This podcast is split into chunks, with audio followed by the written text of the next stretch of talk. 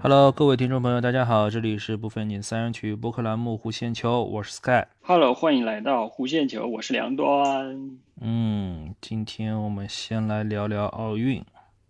哎，奥运会第四天，奥运会第四天，今天下午男篮三人组被淘汰了。啊，是的，对，嗯，三人男篮队，反正怎么说呢，其实挺有实力的，因为他毕竟拿的是 CBA 的现役职业球员，跟嗯各个国家的派出来的，到了怎么讲，职业生涯末年的那些球员嗯组成的战队来打，嗯赢了两场，波兰和比利时，但是最后一场关键战输给了日本，东道主。嗯，这场比赛我看现场好像觉得好像我们的呃内线是防不出去的感觉哦。直直观的讲，就是关键球和个人单打能力还是比对方弱吧。嗯呃，从那个日本打谁来着那场比赛，我看了之后觉得日本队非常怎么讲，就是个人投射很准，而且速度很快，只是嗯体格拼不过对方，输掉的。嗯就总觉得日本在个人技术上面其实发展到了亚洲球员的极致了，相当于。而且昨天晚上看日本队和那就西班牙看出来，对西班牙，然后虽然对方很强，但是日本在第一节和第二节嗯，都打出了应有的表现，感觉特别棒。而且人家最小的最矮的一个控卫是一米六八的富坚嗯勇树，嗯嗯嗯，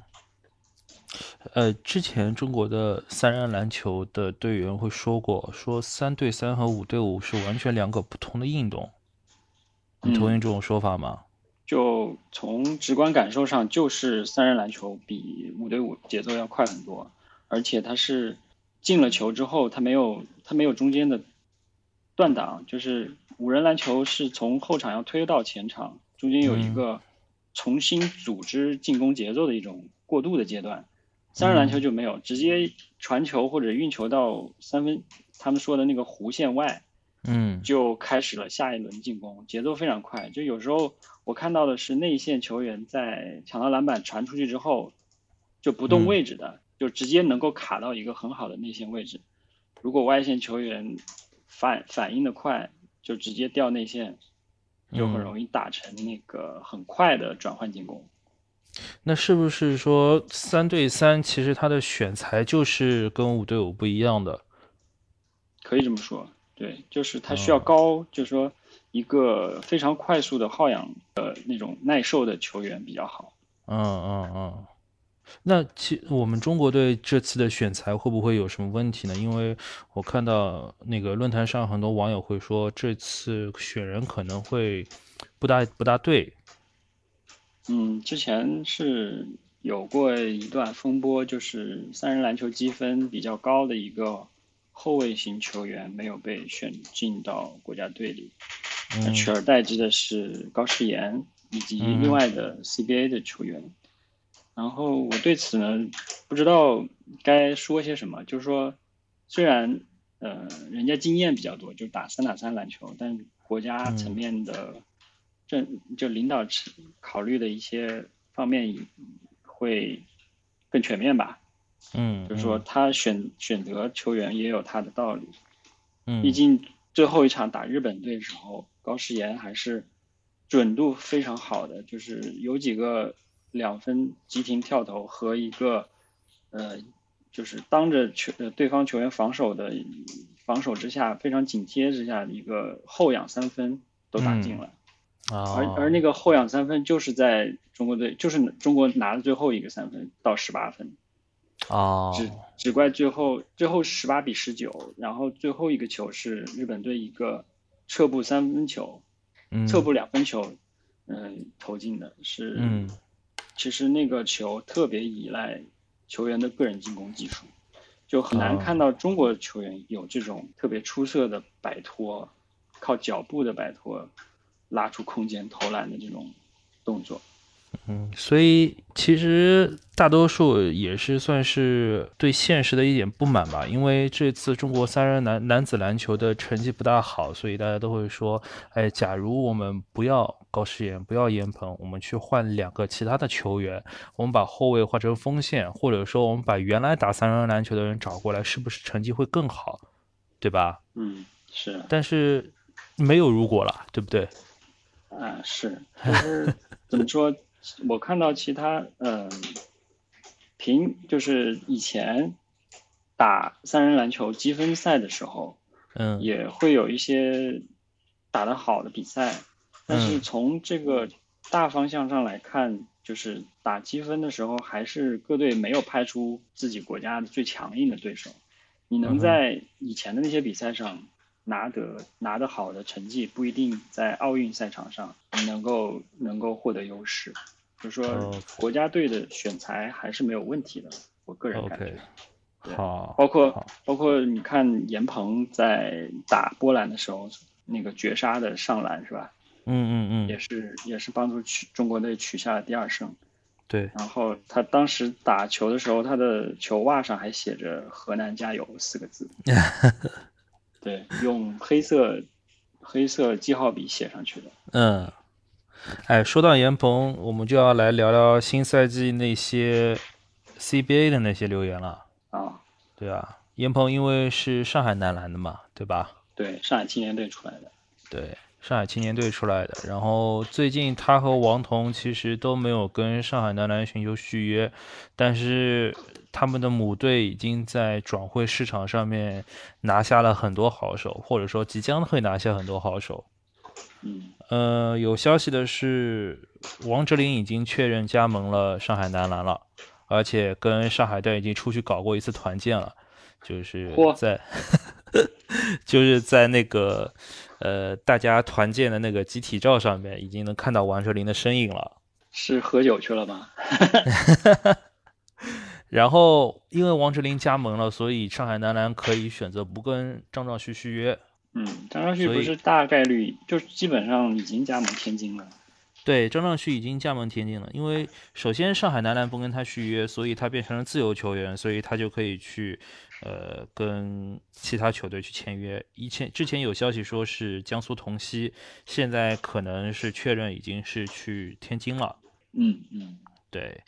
然后张兆旭其实在上海男篮里面待的时间也挺久了，他是二零一零年十一月一号加盟的，嗯，呃，他代表上海队，对，十一年了，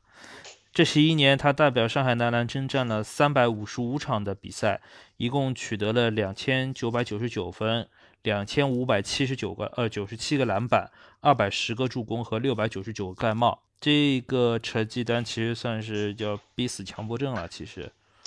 嗯，对，就是都少一个凑凑整数是吧？对对对，这跟姚明在那个 NBA 征战的数据是一样的，就十九十九分九点九个篮板那种。嗨，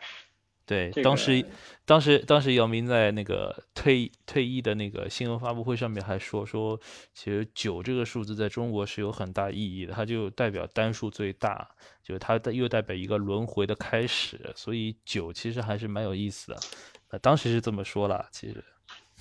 呃，是是，我我觉得九是数字确实挺好的，因为我手机号里就有很多九。你是故意的是吧？呃、对，我是靠呃看着挑的，就是特意挑的这个手机号。啊，哎， 但不但我不知道姚明是不是特意打成十九点九分。呃，对，就除了张兆旭之外，那个高尚，嗯。高尚也离队了，他确认加盟了山东男篮。嗯，对，还有已经四川男篮的袁涛文有可能以租借的方式加盟上海。对，但是好像之前没有那种租借的先例吧？啊，也有，因为像是范子铭就是佛山的出来的，但是他一直在新疆队租借，直到、啊直到他跟佛山的合同到了之后，他才转会到了北京。哦，嗯，所以就是租嗯这借其实很正常。但是租借在 FIBA 篮球里面和 NBA 里面好像不大常见吧？对，好像是中国特色产物。啊，足球里面有租借的概念，但篮球我还我还真不知道，哎，嗯，篮篮球反正其其他都是，就是其他联盟应该都是，哎，我不知道像欧洲篮球俱乐部有没有租借的概念，应该也有，既然足球有的话，呃，这个确实不大清楚，这嗯确实不大清楚。呃，然后除了袁唐文的留言之外，还有任俊威的留门留言。嗯，任俊接近威，加盟上海了呢，呃，对，其实是一个微博的博主爆料的。这个博主以前跟的就是好像是上海队，所以他那个爆料的可信度还是有一点的。而因且为除来了了之后，估计嗯估计上海就是替代张道旭在内线的那种效果，对对对对，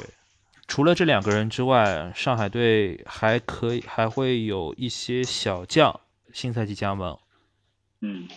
李天荣新赛季穿的是上海队的一号球衣，嗯然后以前首钢雏鹰计划的球员董浩也是加盟了，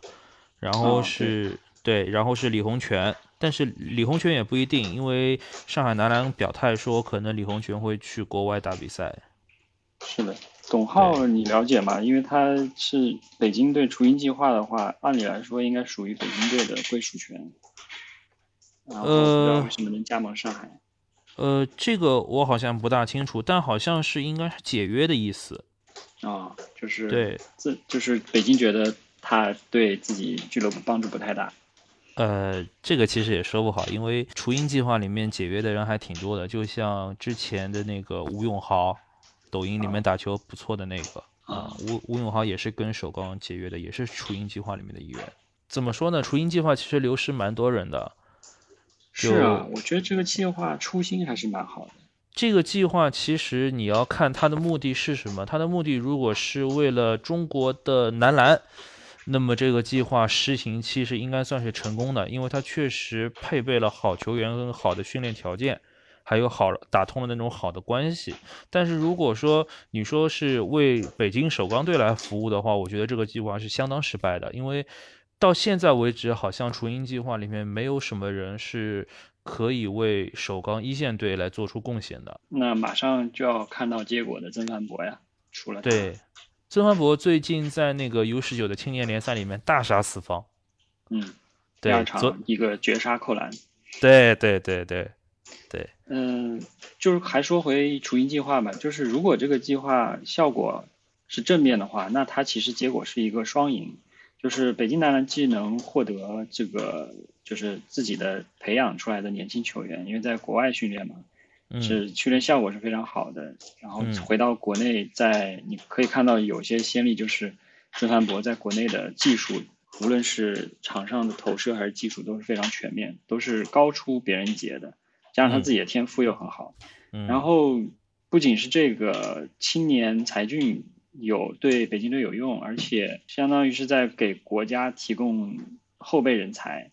对，然后，嗯但是为什么会跟北京俱乐部这个发起这个计划的这一方发生这么多奇奇怪怪的争执，或者是呃暗流涌动的一些小勾心斗角吧？嗯就不知道是北京队他本身有别的心思，还是说球员因为获得了更大的曝光而产生了别的心思，这个就不得而知。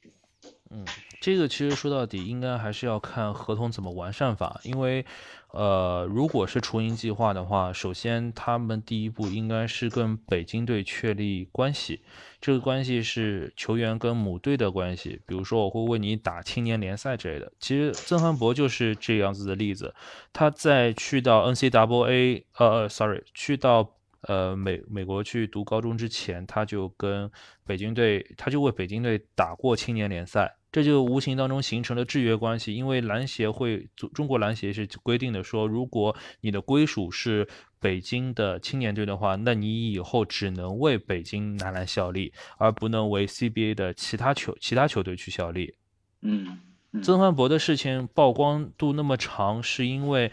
嗯，他们曾焕博的经纪团队是希望能够跟北京男篮去解决这个呃解约这个青年队的缔约关系，这就嗯相当于说，如果我出去打那个基联赛也好，或者是其他海外联赛也好，我回来了之后出口转内销之后，我可以去其他球队。这个是的其实就对，这个其实就是北京队担心的地方，因为我培养出来的球员，我也没有那个解约金，呃，你一下子就走了，那对于北京的青训其实是一个很大的伤害。呃，之前的例子有很多，像巴特尔，巴特尔也是北京出去的，嗯好像回来的时候跟闹得也很不愉快。还有就是辽宁的周琦，那个时候就是呃，辽宁和新疆就为了周琦回来之后的归属权是归谁而起了争执，最后篮协判定是给了给了新疆的。所以自从这周琦这件事情出来了之后，篮协的这一个呃条款叫就叫做周琦条款，就是如果你跟原母队是有那个认属关系的，如果你出去打球，就算是我篮协开给你陈金信，然后你出去打球，回来了之后也是要回母队的。嗯嗯然后曾凡博这个团队可能是不希望有这么一个条款加在曾凡博的身上，所以才形成了现在僵持的那种局面。嗯，对，哎，也挺难受的，反正就是这些事情。怎么说呢？球员其实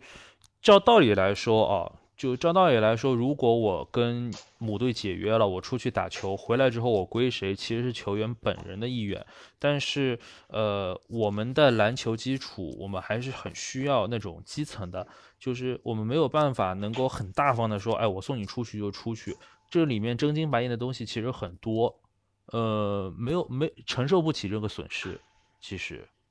对，这个也是为什么姚明想要规定 CBA 的薪水的这个一个公平竞争的条款，对就是如果你呃球员出去了回来，为什么他会有别的想去别的球队，而不去原来培养他的母队？他就是因为别的球队给的条件不错，对。而如果一旦大家公平竞争，就是给的合同差不多，那你不如，或者是怎么说，你的回报，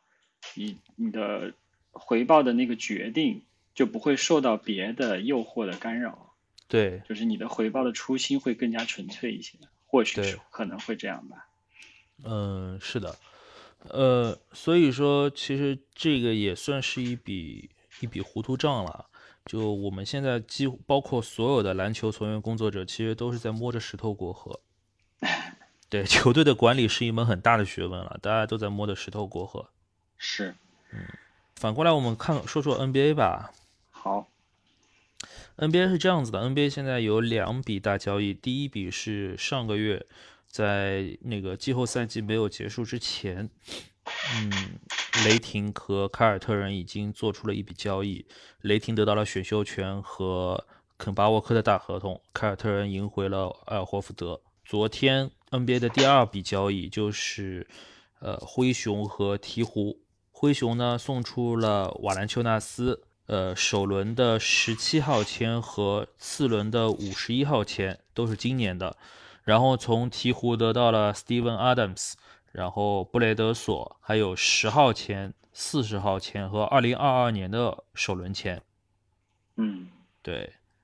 是一个记者透露说，布莱德索可能不会留在灰熊队，呃，要裁掉或者说是灰熊队不会想要布莱德索。哦。对，好像还有一个新闻是雷霆向联盟发话说，随便什么垃圾合同都可以来，只要贴选秀权就可以。天呐，嗯，所以可能雷霆可以，就雷霆的意思就是他不介意作为任何交易的第三方。嗯。对，所以鹈鹕好像今年也换了教练，对不对？呃，对的，大范已经确认不再执教了。鹈鹕的对新助理教练是太阳的助教，呃，威利格林。嗯，所以整个球队会有一些大的变化，包括英格拉姆的去留也成了一定的变化。就是说，英格拉姆有媒体爆料说想要去，非常喜乐意去迈阿密热火队。嗯嗯，然后这个这个迈阿密去去不去迈阿密热火呢，是由迈阿密热火能不能拿到洛瑞决定的。然后现在就是回到了洛瑞的交易，洛瑞本人他是比较想，嗯就是媒体透露比较想要签一个三年九千万的合同。嗯然后鉴于他本人三十五岁的这个高龄，呃，这个合同可能大概率会缩短到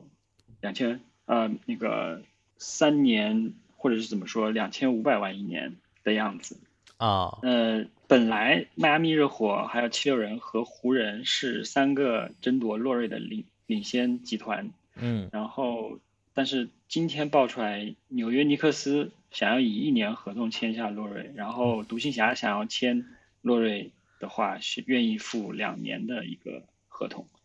啊，对，这么看的话，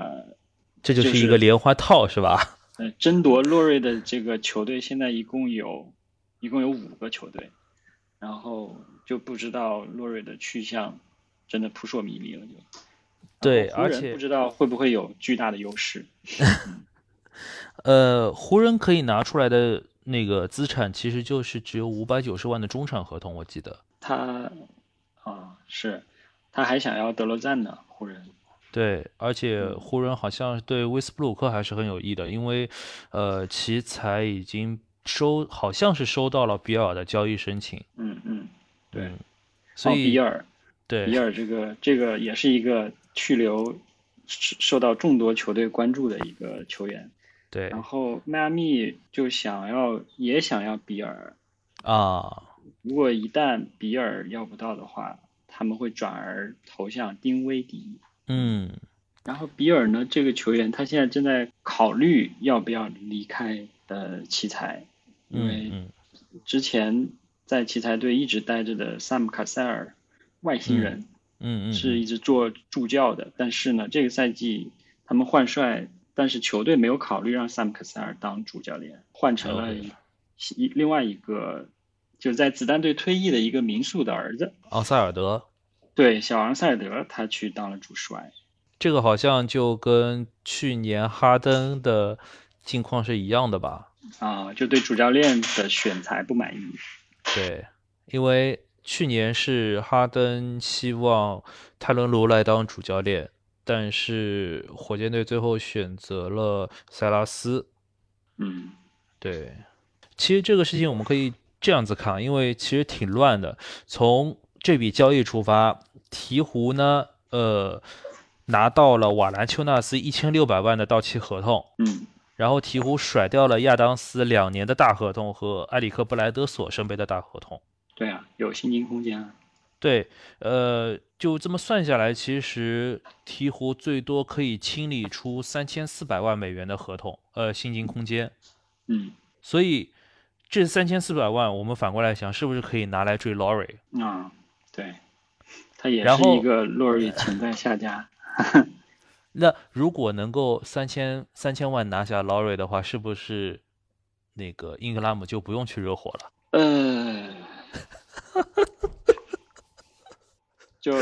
对对，因为热火是要搞定了 Lowry 才能够把英格拉姆弄过来，对不对？所以英格拉姆去留是由洛瑞去留决定。然后鹈鹕如果把 Lowry 弄来的话，其实英格拉姆就不会走了，对不对？哎，就鹈鹕努努瓦利吧。OK，还有什么交易留言来着？哦，对，布拉德利比尔对他感兴趣的球队还有勇士、七六人，嗯，还有老鹰。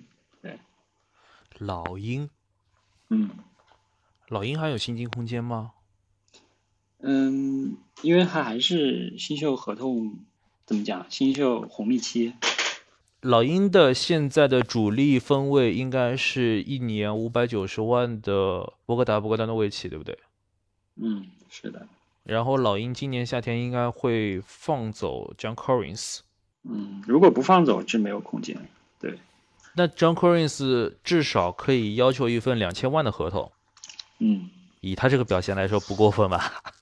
对啊，他他如果我觉得老鹰队大概率会匹配，如果别的球队有报价的话，啊、那就看有没有谁能够拿出毒药合同来了。还有一个球员本西蒙斯也是非常迷，因为对据说七六人已经跟他失联了。 嗯，然后七六人官方官员会说，呃，并没有这个消息不属实。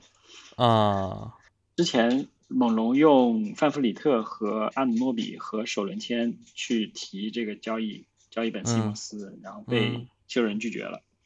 啊，然后不知道是不是因为拒绝这个交易，让西蒙斯就理也不想理七六人了。呃，我之前还看到一个新闻，就是关于今年选秀的。哦今年选秀之前面几个轮顺位的我们不谈，我们谈最后比较好玩的，就是有一个叫做 Alex Antetokounmpo 的，他是字母哥的最小的一个弟弟。这个最小的弟弟呢，会参加今年的选秀。他之前，呃，他二零零一年八月二十六号出生于希腊，两零零零后啊。他身高是两米一，呃，两米零一，体重是八十六公斤，曾经效力于西班牙的 ACB 联赛。然后字母哥说，他们家这个 Alex 是最小的，也是这他们五兄弟里面最有天赋的一个人。嗯，好年轻啊。对，那你就觉得他选秀的排位应该不是很靠前吧？呃，不会很靠前，嗯不会很靠前。这这个性质就类似于什么呢？就类似于说以前 Stephen 库里去挥吹说，呃，他们家里面的弟弟塞斯库里是整个家族里面挑战天赋最强的，好吧，啊、就类似于这样子的性质。安特特昆珀呢，就是字母哥，他一共有五个兄弟，大哥叫 Francis，呃，踢足球；二哥呢是 Sanasis，是在雄鹿队，就是那个总决赛第六场新冠隔离的那位。 嗯然后三老三呢就是 Giannis，就是字母哥。然后老四呢是科斯塔斯，呃，就是湖人的那一位。对，对，然后第五个就是 Alex，今年也不知道是不是会变成一个选秀的冷门。据说湖人当年签下他老四是因为为了吸引字母哥的加盟。嗯，对对对对对对对，也挺好还玩有的。一笔交其易实是，也不是交易了，就是留言说，呃那个芝加哥公牛正在评估自由球员德里克罗斯的交易可能性。罗斯如果要回公牛的话，是不是得开一份一千万以上的合同啊？这就不知道了。他们是，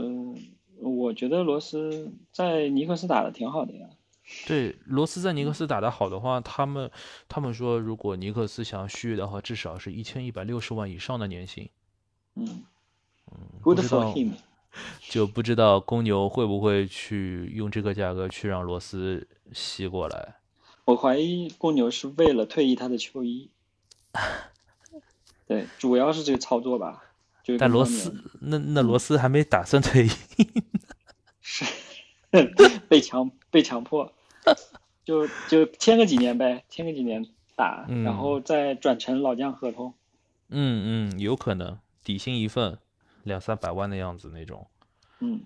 多哎，好之前公牛有留言还说要去追逐 Lonzo Ball，嗯，但是对他爸不让吧，朗佐他波的爸爸爸让让让他仨都进黄蜂队比较好，他爸是这么希望，哦哦，说，呃，乔老爷子，我会带让我们家三个儿子给你拿一座总冠军的。鲍尔如果去那个叫什么黄蜂的话，鹈鹕其实，呃，鹈鹕其实问题也不大哦。如果他们能够拿三千四百万的薪金去追一个空位的话，有 Lori 了，就可以放弃波尔了。对，朗佐鲍尔是不是也是身上背着一个大合同在啊，或者是即将续约的那种？嗯，二零二零到二一是最后一年的，他的薪水是一千一百万美元，他是到期了，嗯，他是到期了，他马上变成自由球员了。啊，酷，谢谢大家的关注，欢迎持续关注我们的三人体育播客弧线球。今天只有我们两个人在直播间，十五分钟碰个头，谢谢大家的参与，好，拜拜。拜拜。